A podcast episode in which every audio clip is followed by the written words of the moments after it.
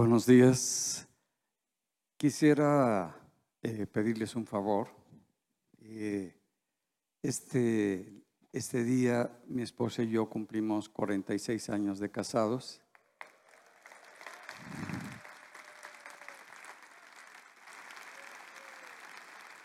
Quisiera pedirles que hagan una oración por nosotros.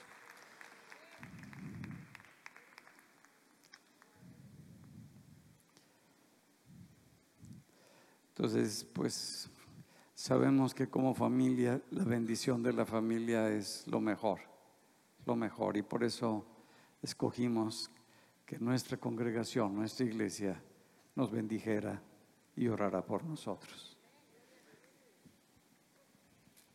Vamos a orar por nuestros pastores. Y te invito a que puedas extender tu mano para poder bendecirlos.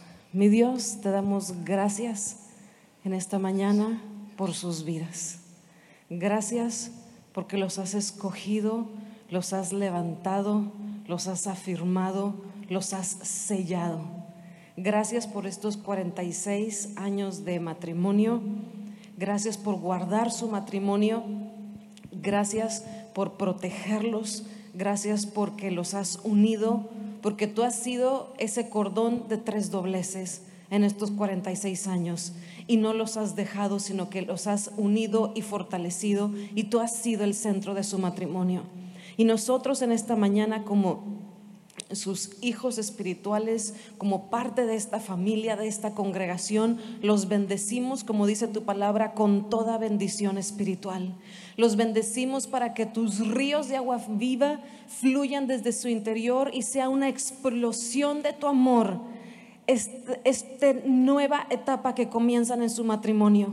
Que este nuevo tiempo sea un tiempo, como dice Cantares, de amores. Un tiempo de profundidad en tu amor y en el amor entre ellos. Un tiempo de conocerte y conocerte, conocerse entre ellos como esa vida misma, ese amor puro, ese amor santo, ese amor encendido, ese amor celoso, ese amor que todo lo espera y que nunca deja de ser.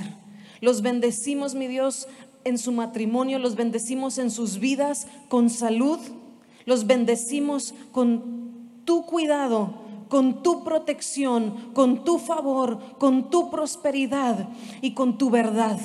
Tú eres mi Dios, el camino, la verdad y la vida, y nosotros lo proclamamos sobre sus vidas, que tú eres su camino, que tú eres su verdad, que tú eres su vida. Y mi Dios te pedimos, levanta sus brazos, fortalece sus brazos, renueva y fortalece sus cuerpos y dales un mayor entendimiento, revelación, conocimiento de quién tú eres.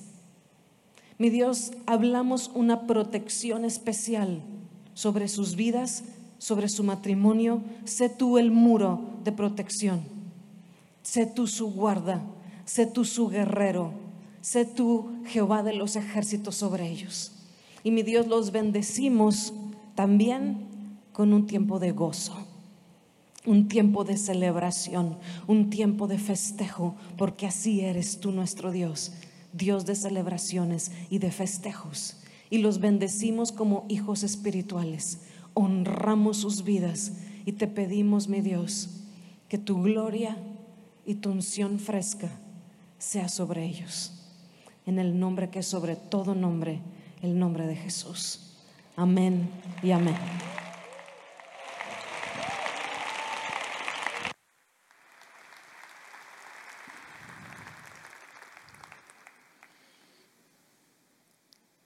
Hoy voy a tocar un tema que para muchos de nosotros es pues decisivo, importante y es la confianza. La confianza como es algo tan tan significativo para nuestra vida y lo vemos como algo muy valioso porque si tus hijos no pueden confiar en ti, pues realmente no tienes esa imagen de padre y no puedes moverte como padre. Si tu esposa o tu esposo no pueden confiar en ti, es porque se ha quebrado ese matrimonio. Si la familia no puede confiar en la estructura de la familia, es porque se está quebrando esa estructura de, de lo que es la familia. Si en una empresa no pueden confiar entre los trabajadores, esa empresa pues está a punto de quebrarse. Algo está pasando en, en, ese, en esa empresa, en una congregación donde no pueden confiar en el pastor, pues es algo que destruye y rompe todos los esquemas de esa congregación, de esa iglesia. En un país donde no se puede confiar en el presidente, está por quebrarse ese, ese país, esa estructura. En un mundo donde no se confía en los líderes que hay, pues es el mundo que estamos viviendo, un mundo que se está quebrando, un mundo que se está rompiendo. Y si se dan cuenta, todas las relaciones se sostienen con, la, con el sustento, con la base de lo que es la confianza. Y eso es tan importante, el poder confiar el uno en el, en el otro, el poder confiar en mi esposa, el poder confiar en el esposo, el poder confiar que lo que mis hijos me dicen es verdad, que lo que mis padres me dicen es verdad. Eso le da solidez a la familia, a la congregación, a todas las estructuras que dan esa como unidad dentro de ellas mismas. Algo que, que vemos, esta confianza surge de nuestro cerebro. Y esa nuestro cerebro lo que produce son pensamientos. Y les voy a hablar un poquito de este proceso que que genera nuestro cerebro para producir esos pensamientos. Si se dan cuenta, muchas veces tenemos una confianza tremenda en lo que es mis pensamientos y pensamos que lo que nosotros vemos, que lo que nosotros olemos, que lo que nosotros oímos, que lo que nosotros percibimos en general a través de nuestros sentidos, eso es que tenemos toda la capacidad para poder percibir todas las cosas. Pero no es así. Normalmente nuestro cerebro solamente percibe el 5% de toda la información que estamos recibiendo del medio ambiente, de nuestra familia, de la interacción con, con, la, con las personas, del mundo, de todo lo que nos rodea, nada más tiene la capacidad de percibir el 5%. Y miren, es como, para que se entienda, vamos a suponer que toda la información que hay en el mundo que nos rodea fuera esta hoja. Y como nada más recibimos el 5% de toda esa información, pues esto sería el 50%. Si podemos percibir esto, pues es el 50%, pero no. Esto ya sería el 25% de lo que nosotros percibimos, de toda esa realidad. Pero pues no es ni siquiera el 25%, esto sería el 12.5%. Pero pues no es el 12.5%, pero hoy como estoy de buenas le voy a dar el 6.25%. De todo lo que recibimos, de todo lo que tú puedes percibir a través de tus sentidos y de tu corazón y todo lo que tú eres, pues nada más percibes esta cantidad. Pero también de esta cantidad, nuestro cerebro eh, consciente, el, el cerebro izquierdo, el que es consciente, nada más percibe el 10% de la realidad. O sea, el 90% está en el hemisferio que no habla, el hemisferio derecho, que es el inconsciente. Y entonces nada más percibimos el 10% de esta realidad. Voy a tomar otra hoja para que se entienda lo que es el 10%. Y es como si esto fuera de esta hojita, fuera esta hoja, y entonces, pues el 10% sería, este es el 50%, esto es el 25% y esto es el 12.5%, pero de esta hojita. Y traté de, de, ponérselos, pero ya no se pudo doblar. La realidad que perciben es este cuadrito. ¿Lo alcanzan a ver? Eso es lo que percibimos conscientemente con nuestros sentidos, nuestro corazón y todo. La pregunta es, ¿podemos confiar en esa pequeña cantidad que tenemos de información tan mínima para tomar muchas veces decisiones tan importantes en nuestra vida. Entonces, el 99.5% no lo percibimos. Lo que percibimos es el 0.5% de lo que conscientemente de lo que nos rodea. Y eso es todo lo que podemos percibir. Y nuestro mundo, la gente, las cosas, todo lo que nos rodea, produce dentro de nosotros, el cerebro, pensamientos. Pero ya vimos que esos pensamientos que produce tu cerebro, nada más es de que tomó el punto 5% de toda la información que hay a nuestro alrededor.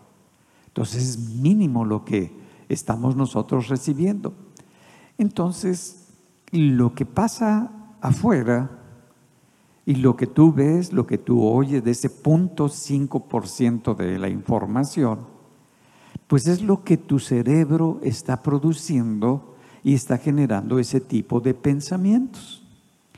Y cada uno de nosotros cuando ven algo, lo que están escuchando de mi persona, lo que están viendo a su alrededor, los pensamientos que se generan en cada uno de nosotros son diferentes.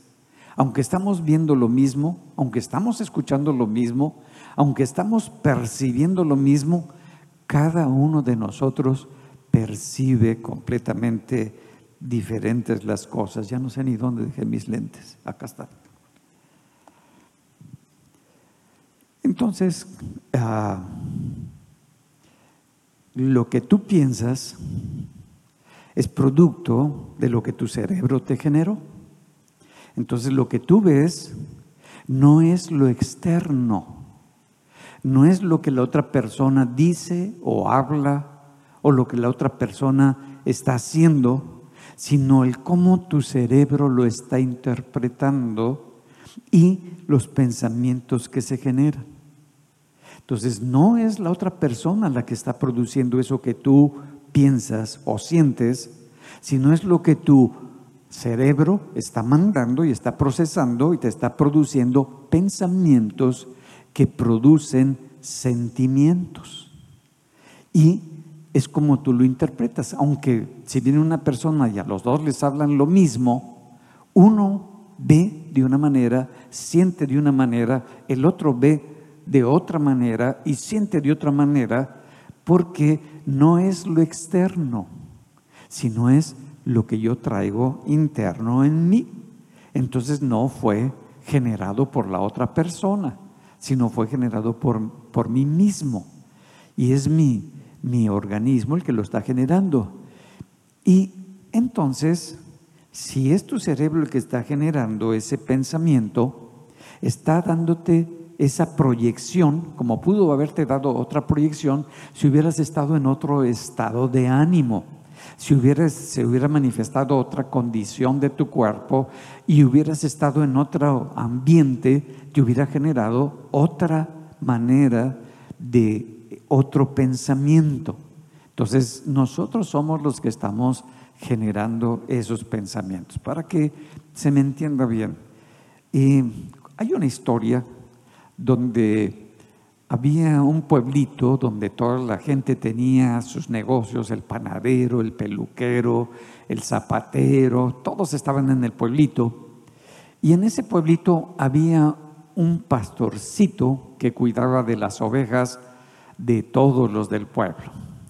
Y entonces el pastorcito pasaba todas las mañanas por las ovejas del panadero, del carpintero, de el zapatero de todo, y se llevaba las ovejas a que pastoreaban. Y todos estaban muy contentos trabajando ahí en su, en su pueblito. Y se aburrió el pastorcito. Dijo, híjole, aquí las ovejas siempre comiendo lo mismo, siempre las mismas cosas. No, yo les voy a jugar una broma. Y entonces agarró el panadero, el, el pastorcito, y viene corriendo con el pueblo y les dice, auxilio, ayuda, ayuda, vino el lobo y se está merendando a las ovejas. esta palabra en el panadero le produjo en su cuerpo una reacción por los pensamientos, agarró el primer instrumento que había ahí para salir a espantar al lobo que no se las comiera. El zapatero agarró lo mejor que tenía también para agarrar y tenía una reacción, todo eso. Y van todos corriendo en el pueblo con sus instrumentos para espantar el lobo y llegan y se encuentran al pastorcillo revolcándose de la risa y les dice, ¡ah! Los vacilé, no había lobo. Híjole, se viene. Pasa el tiempo y de repente viene el lobo y se empieza a almorzar a las ovejitas. Y viene corriendo el pastorcillo y les dice, auxilio, auxilio, ha llegado el lobo, ha llegado el lobo, se está almorzando a sus ovejas. El panadero siguió haciendo sus panes. El zapatero le siguió arreglando los zapatos. Todos siguieron haciendo, no le hicieron caso. Ah, ¿Qué podemos aprender de esta historia? Que muchas veces la información que nos dicen lo que están hablando las personas, pues genera en nosotros y no en nuestro cerebro, pero no sabemos distinguir la realidad de la ficción. No lo puede distinguir nuestro cerebro, porque cuando no era una realidad, actuaron su cuerpo, todo eso. Y cuando era una realidad, no supieron distinguir y estaban tan tranquilos y se almorzó a las ovejitas. Ah, entonces nosotros no lo podemos distinguir, no podemos saber eso. ¿No será que muchas veces, como no sabemos distinguir, reaccionamos igual ante una verdad o ante una ficción de algo que no es? Y estamos teniendo una respuesta muy fuerte, muy, em, eh, con sentimientos encontrados, cuando no tenemos toda la información. Nuestra información es esto, esta cantidad, para tomar decisiones tan importantes. Ahora, para que me entiendan cómo trabaja su cerebro, les voy a pedir que hagamos un, experimento. Vamos a hacerlo. ¿Están listos? Van a tomar todo el aire que puedan. Todo el aire que puedan. Así vamos a hacer. ¿Ok? ¿Están listos? Entonces a la una, a las dos y a las tres. Aguántenlo hasta que termine la reunión. ¿No? Ah, no se va a poder. Porque si quisieran hacerlo, se empezarían a poner moraditos sus labios. Luego empezarían a ver medio oscurito. Pero llega el momento en el que sus pulmones ya no les obedecen. Ellos empiezan a... ¿Por qué? Porque la cantidad de oxígeno que necesita su cuerpo pues está determinada no por tu cabeza, sino por todas tus células. Y tus células son las que mandan y las que le van a decir a tu cerebro cómo respire y qué tanto respire, no tu cabeza. ¿Me entendieron? Eso es parte de, de los pulmones, el corazón. Por mucho que tú le digas, látele, látele, látele, él va a latir de acuerdo a la cantidad de sangre que necesitan y de oxígeno y nutrientes que necesita nuestro organismo. No, nuestra cabeza no lo regula. Él tiene todo un mecanismo que se regula por sistemas automáticos también dentro del cerebro de los cuales no tenemos control y lo están regulando. Ahora, tus pensamientos que están producidos por tu cerebro, vamos a hacer un experimento. ¿Están listos? Yo les voy a decir una, dos, tres, y ustedes no van a pensar nada. Aunque yo voy a hablar, ustedes no van a pensar nada. ¿Están listos? No, van a pensar nada. Una, dos, tres. Yo veo un sol, un sol amarillo que se va haciendo grandote, que se va haciendo como un color rojo, un color intenso, que genera una luz tan hermosa y tan brillante. ¿Cuántos de ustedes no se imaginaron al sol? Ah, estaban viendo el sol y les dije que no se imaginara nada. qué, quiere, ¿Qué quiero decir con esto? Que su cerebro, aunque dicen que tienen el control, él va a tomar información de lo que está pasando a nuestro alrededor. La va a utilizar, la va a manejar, la va a integrar de acuerdo a como Él quiere y va pensamientos. La función del cerebro es producirte pensamientos, que muchos no sirven para nada, pero ahí está aventando y aventando y aventando. Así como los pulmones trabajan, trabajan, igual nuestro cerebro lo que hace es producir pensamientos. Y bueno, ya te diste cuenta que tampoco tienes control sobre tus pensamientos. Y bueno, ¿cómo te relacionas con lo que tú estás pensando? ¿Estás en una lucha con lo que piensas? ¿Estás en una crisis con lo que piensas? ¿O estás huyendo de tus pensamientos? No oigo, no oigo, no oigo, no oigo. Aunque el pensamiento está ahí saliendo todo el tiempo y tratas de no usar ese pensamiento. ¿Por qué no mejor aprender de lo que te está informando tu cerebro? Porque no nada más eres cerebro y pensamiento, eres espíritu. Y puedes aprender. Puedes, esa conciencia que tenemos, que nos da nuestro espíritu, tú puedes aprender de esos pensamientos que están saliendo. Para que me entiendan un poquito más. En 1939, cuando estaba la Segunda Guerra Mundial, la Primera y la Segunda Guerra Mundial, hubo un desequilibrio económico muy fuerte, sobre todo en todo el mundo y en los Estados Unidos, que anotan todo y llevan todos los trabajos de investigación eh, una pediatra bajita en esa época empezó a hacer una investigación. Su nombre, Clara Davis. Y esta doctora le dieron 15 niños de seis meses, todo eso, porque sus mamás, sus papás, pues uno se habían ido los señores a la guerra y no tenían la economía para sostener a estos niños. Y entonces esta doctora se encargó de estos 15 niños. Después se agregaron más niños, se los dieron a ella, ella veía cómo conseguía dinero y como toda pediatra y como toda doctora dijo, voy a hacer este estudio. Y agarró a los niños y de, de seis meses, que todavía no tienen esa, dijo, voy a ver si el organismo del niño sabe qué debe de comer y cuánto debe de comer. Entonces a los niños les ponían comida nutritiva, no comida chatarra, comida nutritiva, les ponían sus elotitos, sus zanahorias, su papita, todo, y dejaban que cada niño tomara lo que quisiera.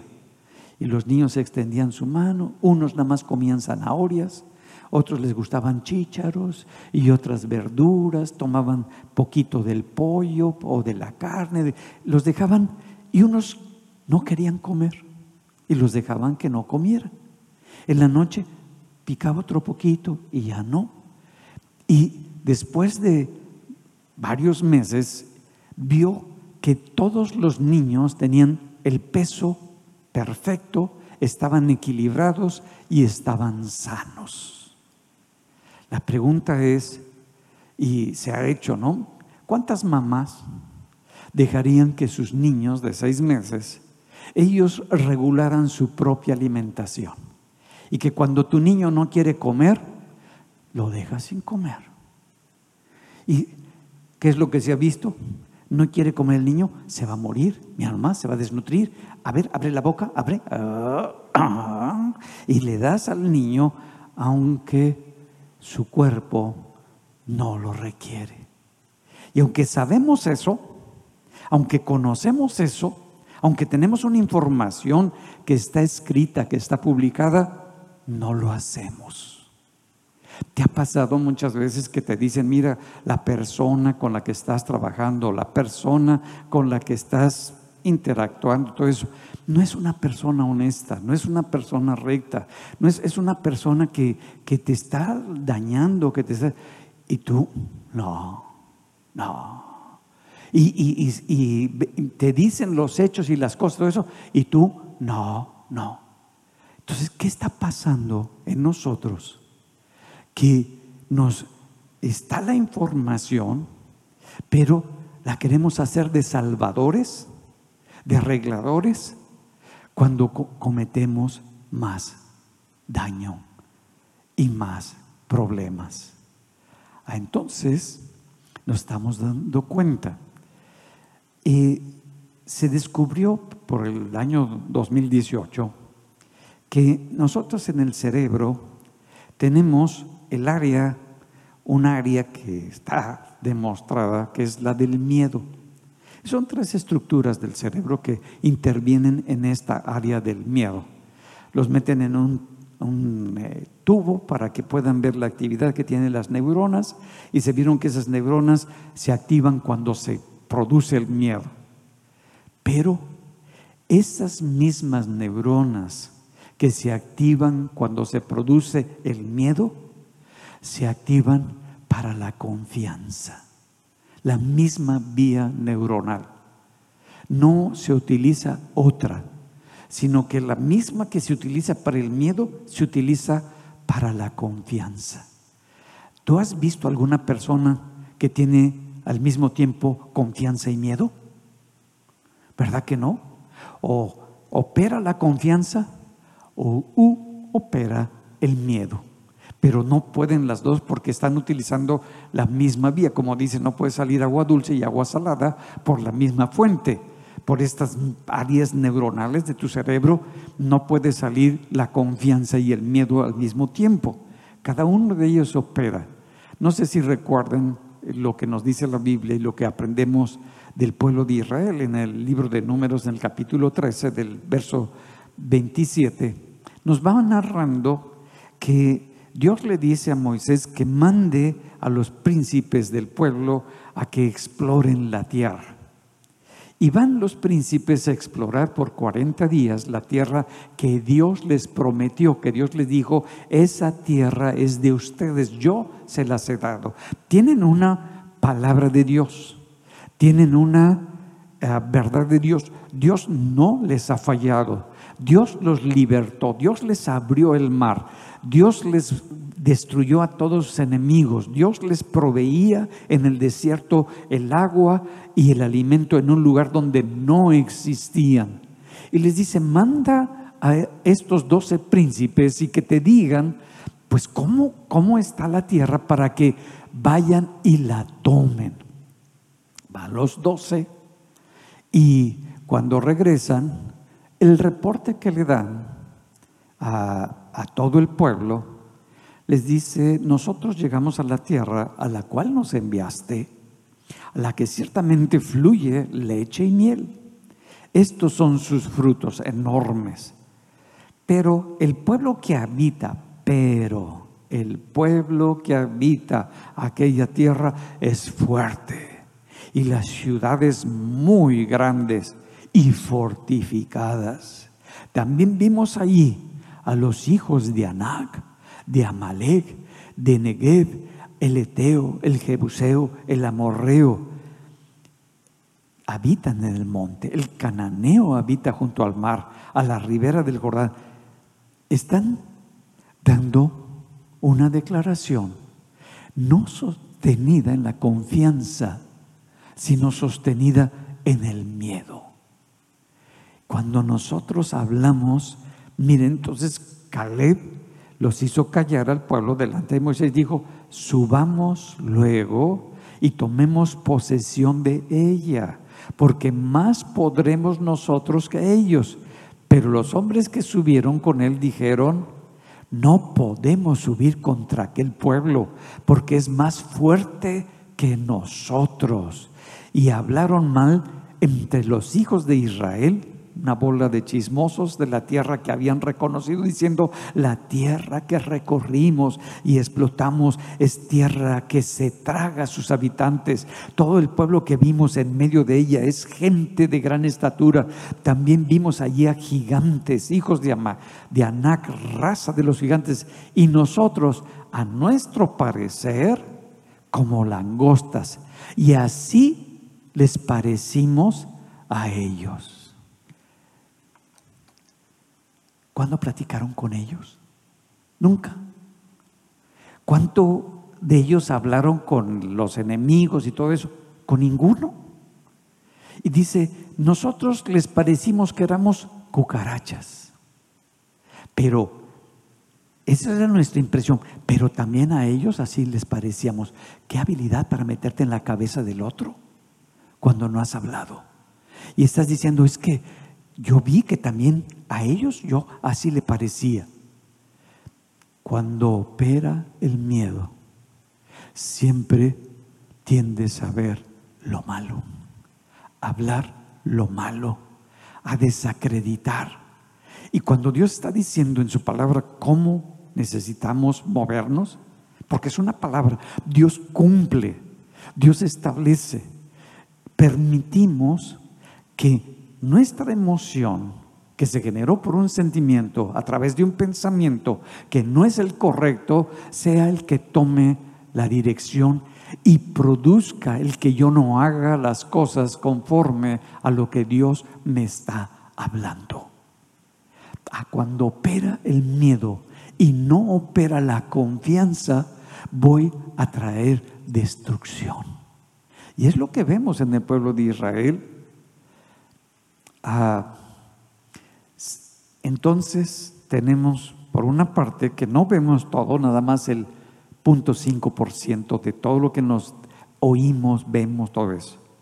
Para todavía entrar en crisis, que aunque sabemos las cosas que no, que no son, que es lo correcto y cómo lo debemos de hacer, tendemos a seguir haciendo las cosas a nuestra manera.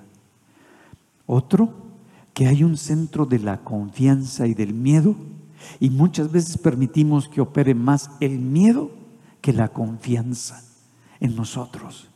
Y esto nos destruye y destruimos. Pero también hay otro problema. Hay un investigador, un doctor en psicología llamado Robert Feldman, donde él en sus estudios que ha hecho durante más de 30 años, creo que más de 30 años ha trabajado, se ha dado cuenta que la mayoría, que todas las personas, mentimos en un 35% de las cosas que nosotros hablamos. Entonces ya desde poquito, de esos problemas que, que, tenemos y de los miedos y todas esas cosas, y todavía lo que se nos dice o lo que se habla, el 35% es mentira no es verdad. Ah, entonces, ¿a quién le mentimos? En nuestro cerebro hay una área que se llama el área singular, que importa el nombre, que es el área de la honestidad. Tu cerebro sí sabe lo que es verdadero, pero tú decides si hablas la verdad o te mientes a ti mismo. Porque el otro ese es problema del otro. Pero cuando tú moldeas, modificas, alteras la verdad que tú conoces, el problema es una deshonestidad contigo y te vas destruyendo. Ya no es que destruyas a otros, es que te destruyes a ti mismo. Entonces poco a poco nos va destruyendo. Pues ya problema de la mentira. Otro problema, para, porque decimos es que yo tengo tanta confianza en lo que yo pienso, en lo que yo siento. Bueno, otro problema que se que tenemos muy claro, un doctor que se llama el doctor Daniel Schachter, ah, dice que nuestra memoria no es como una caja fuerte donde tú puedes meter la mano y sacar los recuerdos y quedaron intactos. Hicieron una serie de experimentos donde a un grupo de niños eh, les dijeron que se habían perdido en un centro comercial. Y los niños como que dijeron, no, no, no, no. Pero luego fueron con sus papás y les dijeron, sí, te perdiste cuando estaba chiquito, te perdiste en el centro comercial. Entonces el niño construyó todo y se sintió perdido en el centro comercial. Y no era cierto. Entonces estas investigaciones siguieron haciendo y demostraron que muchas veces a nuestros recuerdos lo que dice el hermano, lo que dice la tía, lo que dice la prima, sin darnos cuenta, lo incorporamos a nuestra memoria y lo vamos modificando. Y creemos honestamente que no se ha alterado para nada nuestra memoria y que nuestra memoria está intacta. Yo me acuerdo desde que tenía seis meses de vida. Ah, Chihuahua, ¿te acuerdas? Sí. Y era así, así, así, así. ¿Cuántos, ¿Cuántos han dicho que tienen una memoria extraordinaria y se acuerdan de cuando eran chiquitos? Y aquí ya nadie. Pues no, porque se moldea, se modifica tu memoria con las cosas externas que te están sucediendo y no fueron como tú las platicas las cosas. Hay se nos está desbaratando nuestros pensamientos. Entonces, si no trabaja la memoria, si tenemos tantos problemas en, nuestra información, pues, ¿cómo está esto? Ahora, agregado otro punto. Tus pensamientos, normalmente el enemigo todo el tiempo está buscando, Satanás, cómo atacar tus pensamientos y pones sus pensamientos para ver si tú los tomas y los haces tuyos y los incorporas como algo tuyo. ¿Cuándo lo hace? Cuando estás pasando por un momento de debilidad, cuando estás pasando por un momento de crisis, de enfermedad, cuando te encuentras down, que, estás mm, pasándola muy difícil, ahí viene el enemigo y te pone un pensamiento que ni siquiera captas que no es de tu cerebro, sino es este espíritu para ver si dudas, como hizo con Jesús. Mira, con Jesús, cuando Jesús está en el desierto para que lo lleve el Espíritu Santo y está después de 40 días, está en su máxima debilidad, el enemigo lo ataca para ver si su identidad de quién es Él duda. Porque si duda de su identidad, de quién es, va a dudar de su propósito, va a dudar de su ministerio, va a dudar de todo lo que es Dios para con él. Y ahí quería meterse el enemigo, poniendo en él ese sentir de que si era el Hijo de Dios, que demostrara, no tenía, mira, cuando nosotros sabemos quiénes nosotros somos, no tenemos que demostrar nada. Cuando empezamos a demostrar a querer demostrar a la gente que tú sabes, que tú conoces, que tú tienes, que tú eres hermoso, que tú eres hermosa, que tú eres valioso, cuando tú no tienes una identidad clara.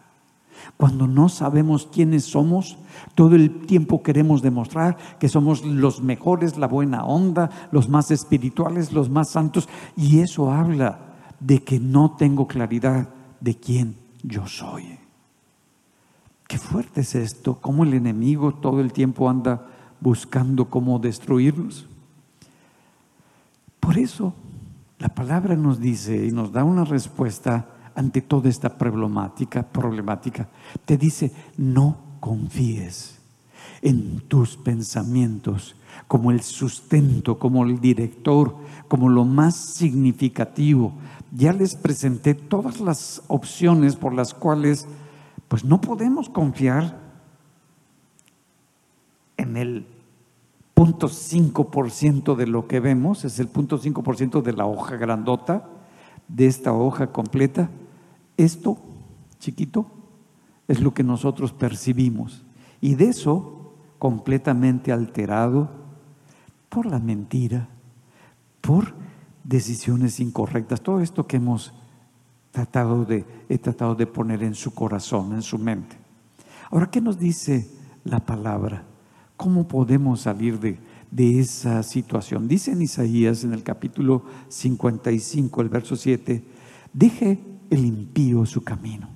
Mira, ya fracasaste, ya fallaste, ya te diste cuenta que tu actitud hay maldad, que, que hay algo que no está bien en tu corazón y es, que te has estado moviendo de una manera no correcta delante de Dios. Dice, Dios, Dios en su misericordia dice, deja eso.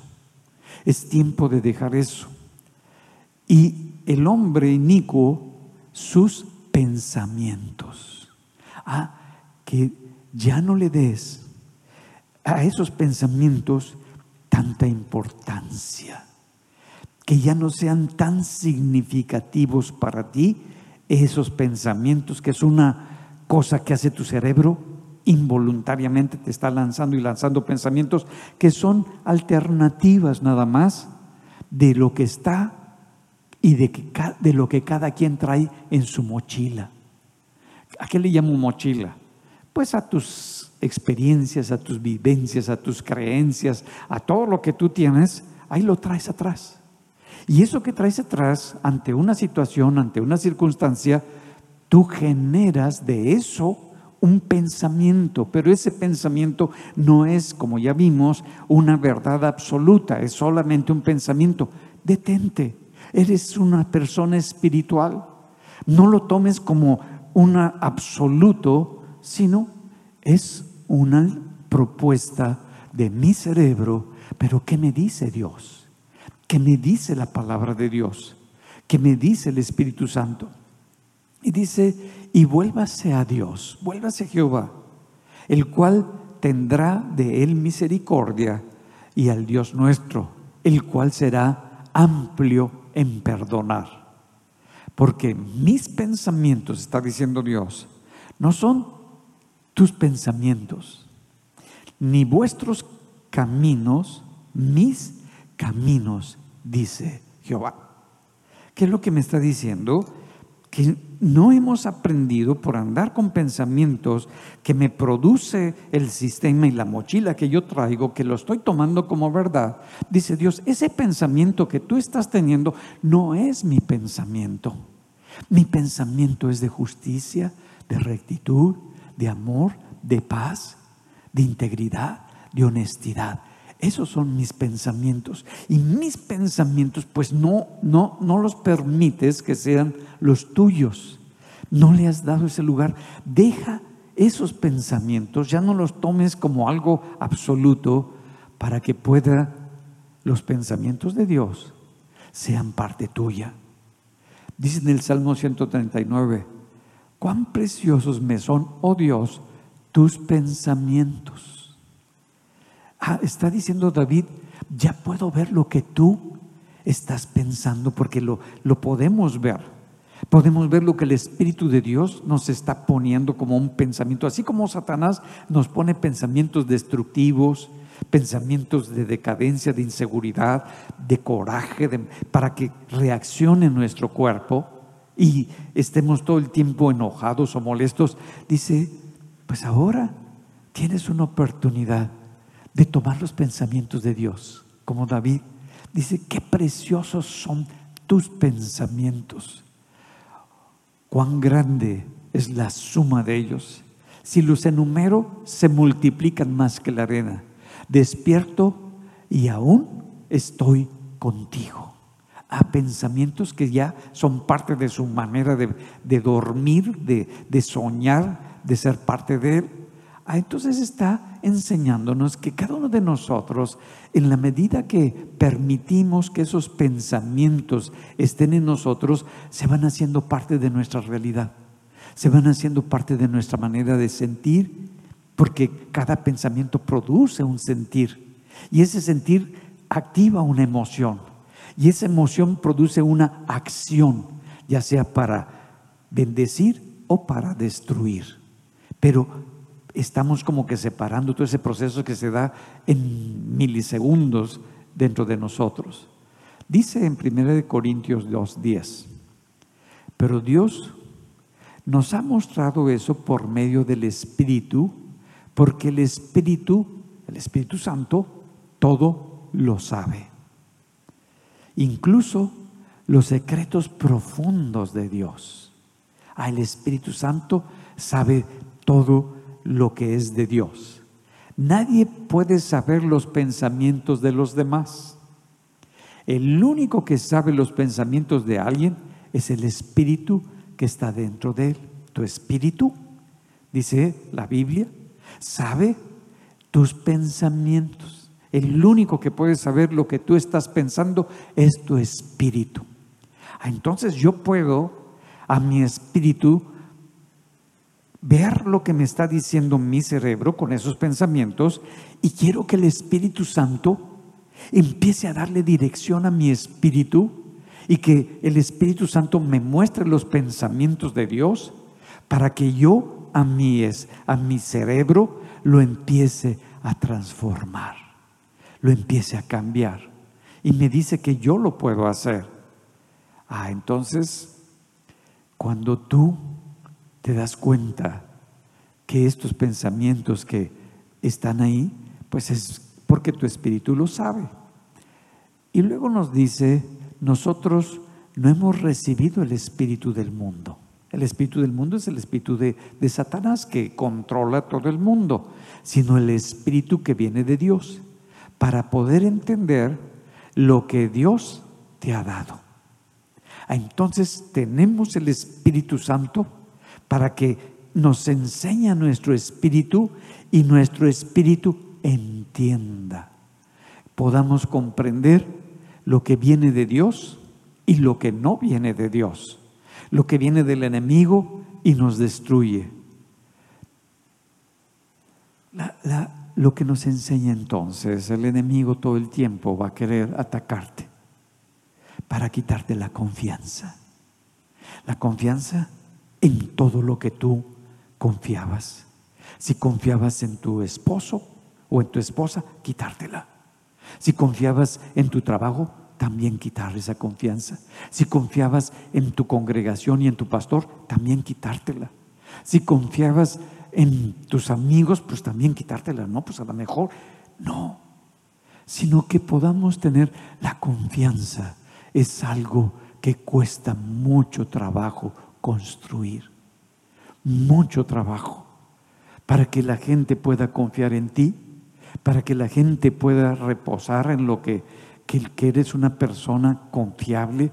No es fácil. No es algo que se logra de la noche a la mañana, es una vida. Y necesitamos nosotros aprender a respetar y a cuidar la confianza con nuestros hijos con nuestra esposa, que tienen de nosotros, que nos puedan ver como personas veraces.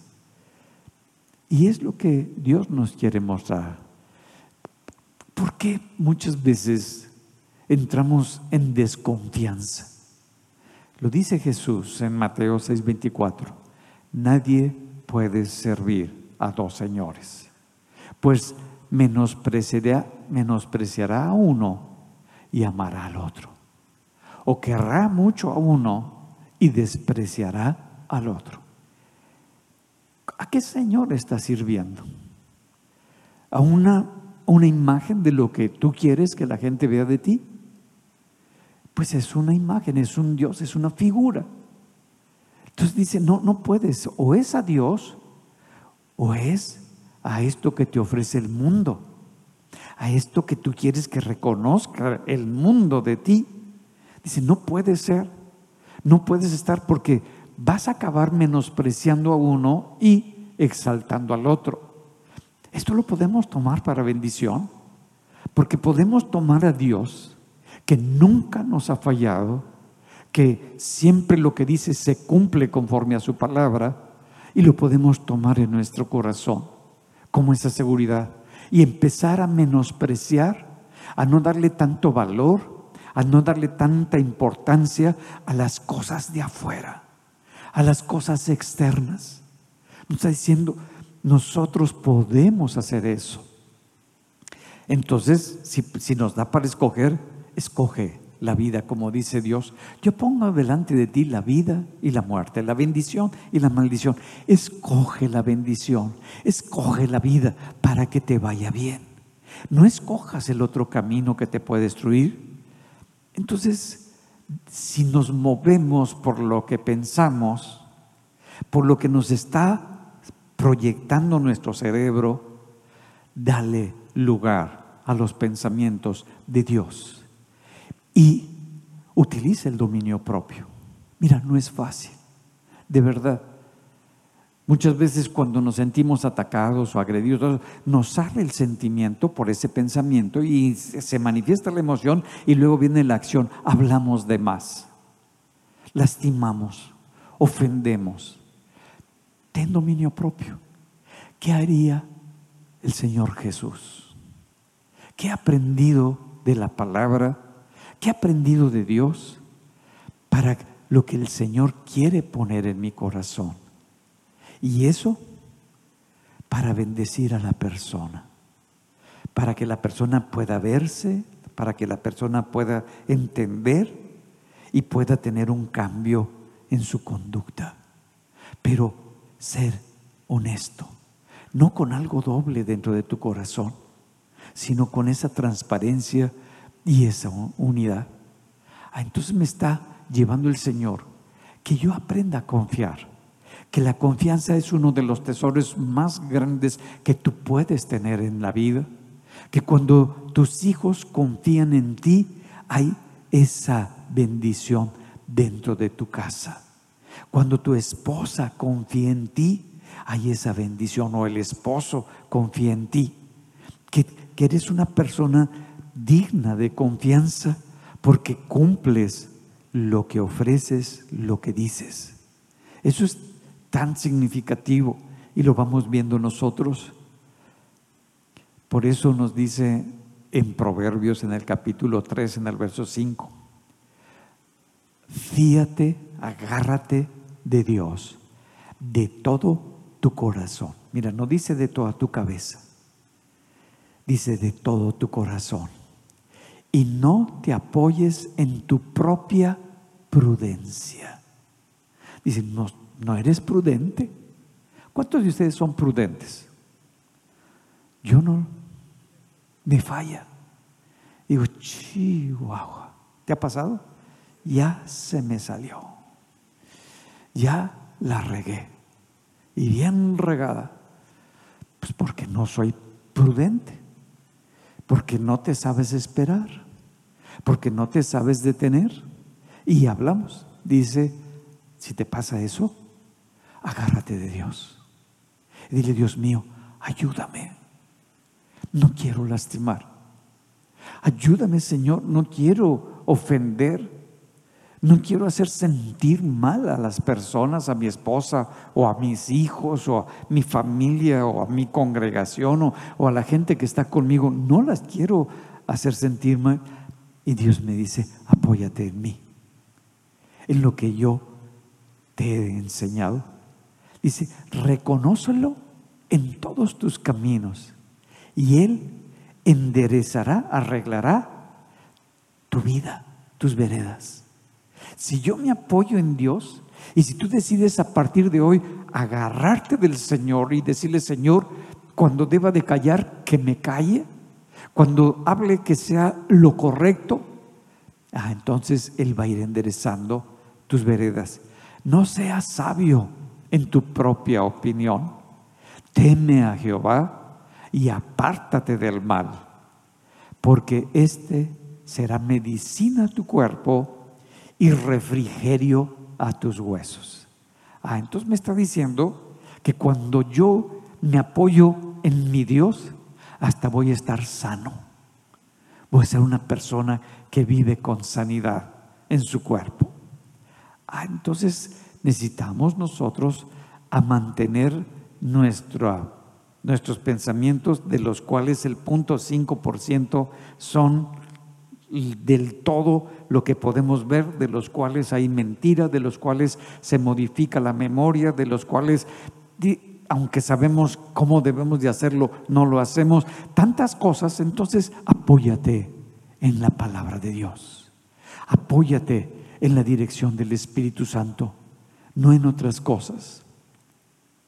Ahora dice Romanos 8 en el verso 5, porque los que son de la carne piensan en las cosas de la carne, pero los que son del Espíritu en las cosas del Espíritu. Ah, entonces, me está diciendo que mi manera de pensar está determinada por la vida espiritual que yo llevo. Que cuando yo soy una persona carnal, todo el tiempo estoy pensando en lo que me dijo, lo que dijo aquel, lo que dijo aquella, lo que pienso que, siente aquel, que, yo lo estoy, así como los, los príncipes que vinieron y dieron el mensaje, a mí me pareció que yo les parecía a ellos como cucaracha, porque me vio así como si yo fuera una cucaracha, cosa que ni pasó. Pero así, dice, ya no lo hagas. Ya no, ya no estés integrando, ya no estés diciendo cosas que no son. Piensa en las cosas del Espíritu, no en las cosas de la carne, no en las cosas que te destruyen y te alejan de Dios. Sé tú, sé íntegra, una persona íntegra, porque el ocuparse de la carne es muerte, pero el ocuparse del Espíritu es vida y es paz. Ah, qué, qué, qué tremendo es todo esto. Además, quiero decirte algo para que me entiendan cómo, cómo trabaja tu cerebro. Cuando nosotros nos lastimamos un pie, ¿cuántos se han lastimado alguna vez un pie? Metieron la pata y, se las enyesan o les ponen una, un aparato para que casi no la muevan, pues eh, empiezas a, pues ya casi no a moverte. Y algo que se ha visto es que en una semana pierdes el 5% de masa muscular. En una semana. En un mes, el 2% del hueso. ¿Por qué pasa eso? Porque tu cerebro dice, si no se usa, es que no sirve. Entonces la energía que yo le daba y los nutrimentos que yo le daba, si no se está usando, ya no los uso en eso los uso en otras partes del cuerpo para que se vayan bien. Miren, cuando una persona dice voy a ir al gimnasio, ¿no? Porque ya las que me hacen flotar ya no las quiero tener. Y voy a ir al gimnasio. Y vas al gimnasio y empiezas a levantar pesas. Y tu alimentación la empieza a regular. Pues, ¿qué, ¿qué dice tu cerebro? Los músculos necesitan energía. Y suaz, man, y te pones bien power. Pero de repente dices, no, ya no voy al gimnasio. Un fideo ambulante. Ahí vas. ¿Por qué? Porque de acuerdo a lo que necesitas, te lo da tu organismo. ¿Para qué menciono esto? Los pensamientos que está generando tu cerebro, a los cuales le dedicas mucho tiempo, esos son los que va a estar retomando, retomando los va a estar afirmando, los va a estar guardando, los va a estar moldeando, porque para ti eso es muy importante. No puedes hacer eso. No le puedes poner tanta atención y darle tanta importancia a tus pensamientos. Es por eso que tenemos la palabra de Dios. Somos personas espirituales para darle la importancia que se merece la verdad de Dios, el Espíritu Santo sobre nuestra vida y lo que nos está hablando, para que podamos mantenernos firmes. Por eso, pues, ten cuidado con lo que piensas, velo, analízalo. Es tu cerebro el que está mandando ese pensamiento y agarra el pensamiento y dice, ¿este pensamiento me sirve? ¿Este pensamiento es útil? ¿Este pensamiento bendice mi vida y la vida de otras personas? Entonces tómalo. Pero este pensamiento está bien loco. Este pensamiento es pura intriga. Este pensamiento me produce inseguridad y miedo. Deséchalo. Es una alternativa que te está mandando por lo que traes en la mochila. ¿Cómo vas a ir cambiando tu mochila? Cambiando tus pensamientos. Miren, para que me entiendan esto.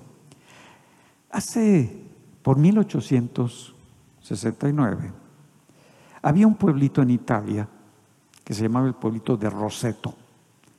Y en ese pueblito eh, la gente vivía apenas, tenían muy pocos recursos, vivían de una mina que había en el pueblito y pues del campo para poder vivir como el pueblo. Y, no, no salían.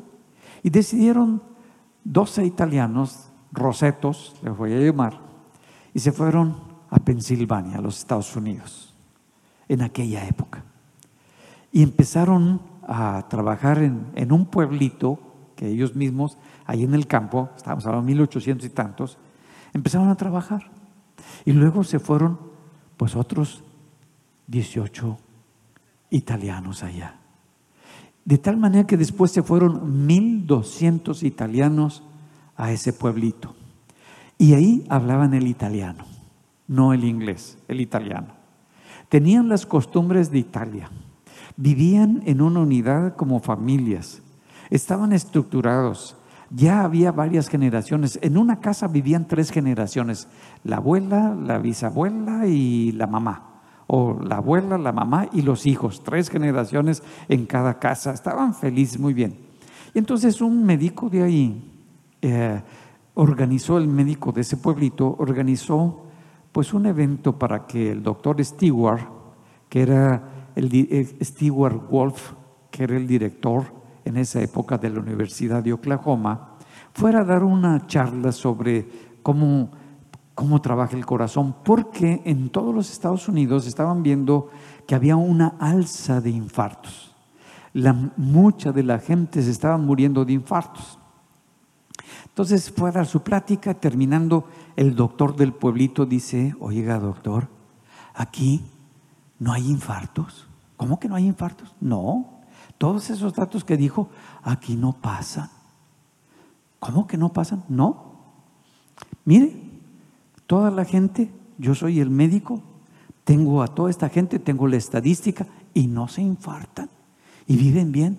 Entonces el doctor, que era el director de la universidad, se vino a hacer la investigación al pueblo de Roseto. Y ahí en el pueblo, pues empieza a trabajar con la gente y dice, no, debe de ser la comida lo que hace que no se mueran. Pero comían marranito, toda la comida bien rica en grasas, todo eso. Dijo, no, creo que no es la comida.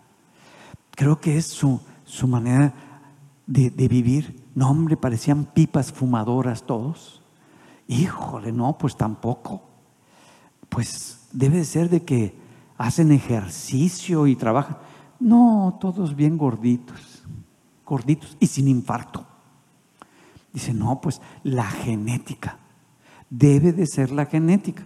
Ellos a ese pueblito le pusieron también Roseto, el pueblito de Roseto, igual que el pueblo donde ellos vivían.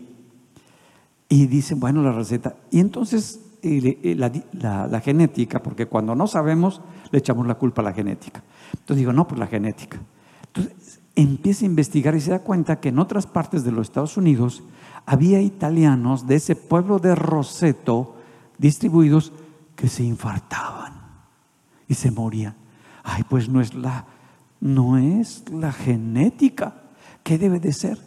Pero en el año de 1965 la gente empieza a salir y empieza a abrirse a la mentalidad norteamericana de trabajar, de desarrollar, de impulsar para poder tener y empiezan a, recibir todo eso y abrirse y se empezaron a infartar, se empezaron a destruir, empezaron a ver maleantes, antes no lo había, antes era la familia, porque si tomamos todo eso diríamos, no, pues vive con tu mamá, con tu, con tu abuela, con, para que toda la familia viva. No, no era así. ¿Qué es lo que pasó y se dio cuenta el doctor? Cambió su mentalidad. Cambiaron su manera de pensar. Y si cambió su manera de pensar, cambiaron todo su sentir, cambiaron todas sus acciones y ahora se morían igual que todas las personas. Entonces, su problema fue el cambio de mentalidad. Ah, por eso la palabra nos dice en Romanos 12:2, no te conformes, no te hagas, que no te forme este mundo, que los valores que tú ves en el internet, que los valores que tú ves en toda la gente no sean tus valores no sean lo que te induce a vivir y a actuar. Ten cuidado con las personas del mundo que te están contaminando y te están contagiando. No lo hagas, sino transformaos por medio de la renovación de tu entendimiento el cómo entiendes las cosas. Antes las entendías en base a los pensamientos, de acuerdo a la mochila que traías, producto del mundo en el que estábamos. Ahora, conforme a lo que la palabra de Dios nos está diciendo, lo que Dios te está hablando, lo que el Espíritu de Dios te dice a tu corazón, empieza a moverte y vas a entender diferentes las cosas para que puedas comprobar si eso que estás pensando es voluntad de Dios o no lo es. Para que puedas saber si eso es conforme a lo que Dios quiere, porque lo que Dios quiere, nos dice, la voluntad de Dios es agradable y es perfecta. Te sientes bien, te sientes en paz y sabes que Dios tiene el control de tu mover y de tu actuar. Entonces, no se trata de que cambies tu entorno. No, ya me voy, a otro país, a otro lugar a vivir, porque necesito cambiar. No, no es un problema del país, no es un problema del pueblo donde vives. No necesito cambiar ya de esposa, ya la que traigo ya está muy usada. Voy a cambiar de esposa, voy a cambiar de esposo, ahora ya igual, ¿no? Voy a cambiar de esposo, a ver si agarro otro esposo, todo eso. No, no, no, no es esposo. No, ya voy a cambiar de familia, voy a cambiar de todo, voy a cambiar de casa. Porque ya si cambio de casa las cosas van a ser diferentes. No es la casa.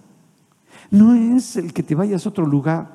No es el que te vayas con otra familia. Es tu manera de pensar. ¿Por qué? Porque a donde quiera que vayas, con quien quiera que estés, tú sigues pensando igual. Y si no cambia esa manera de pensar, vas a repetir otra vez las mismas cosas a donde quiera que tú vayas. Y es lo que Dios nos ayuda.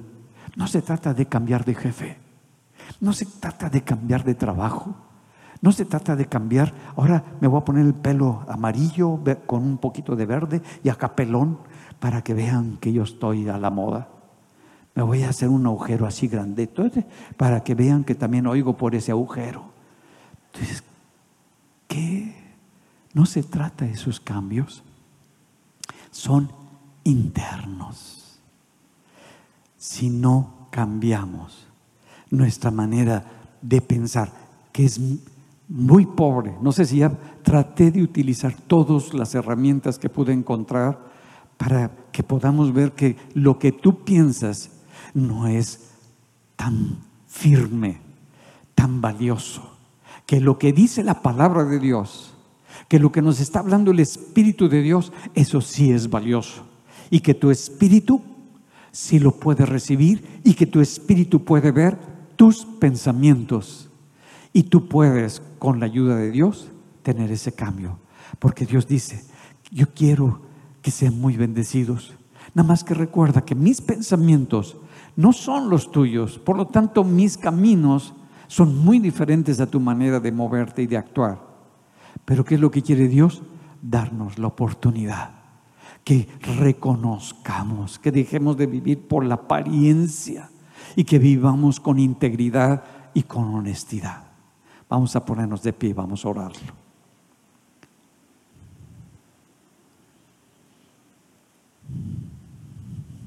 La confianza, la confianza absoluta en Dios la confianza absoluta en su palabra, la confianza absoluta en el Espíritu Santo.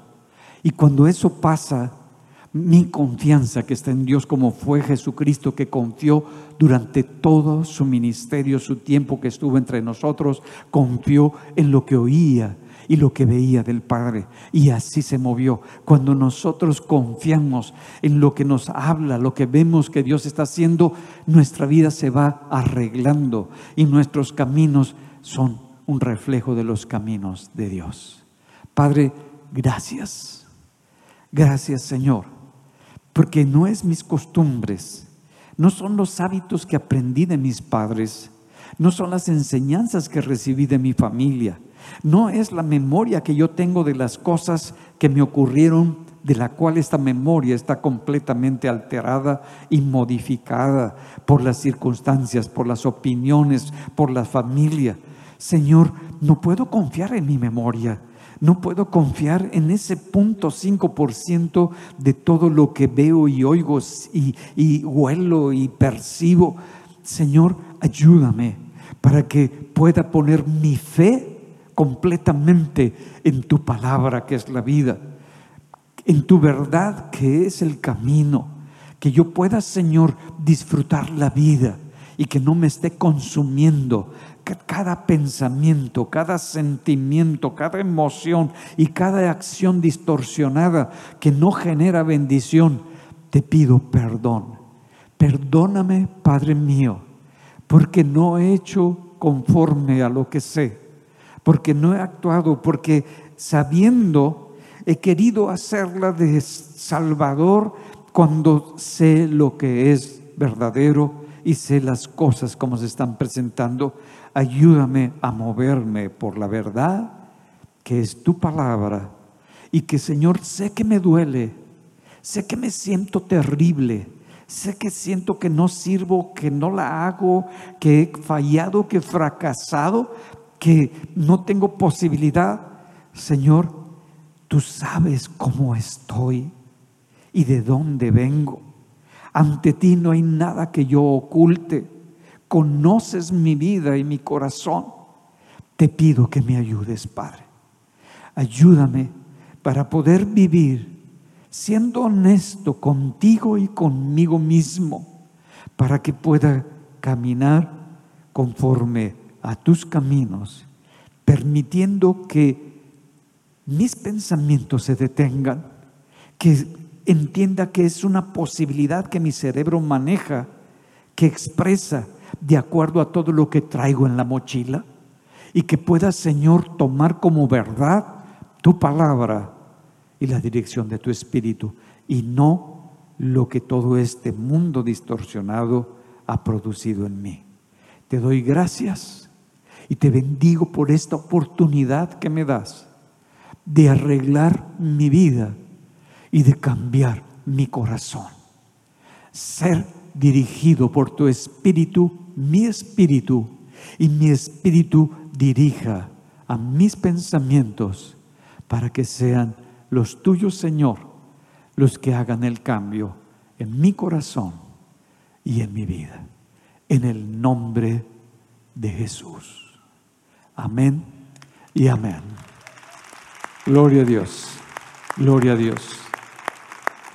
Espero que se haya quedado muy firme en su corazón, que cuando vayan a tener ese pensamiento, esa cosa, deténganse y denle la oportunidad al Espíritu Santo. Pues me da medio gusto a todos los que nos están viendo en internet. Nos vemos el próximo domingo. Que el Señor siga bendiciendo sus corazones y los que necesiten una oración, está el Ministerio del Abrazo del Padre para interceder por ustedes.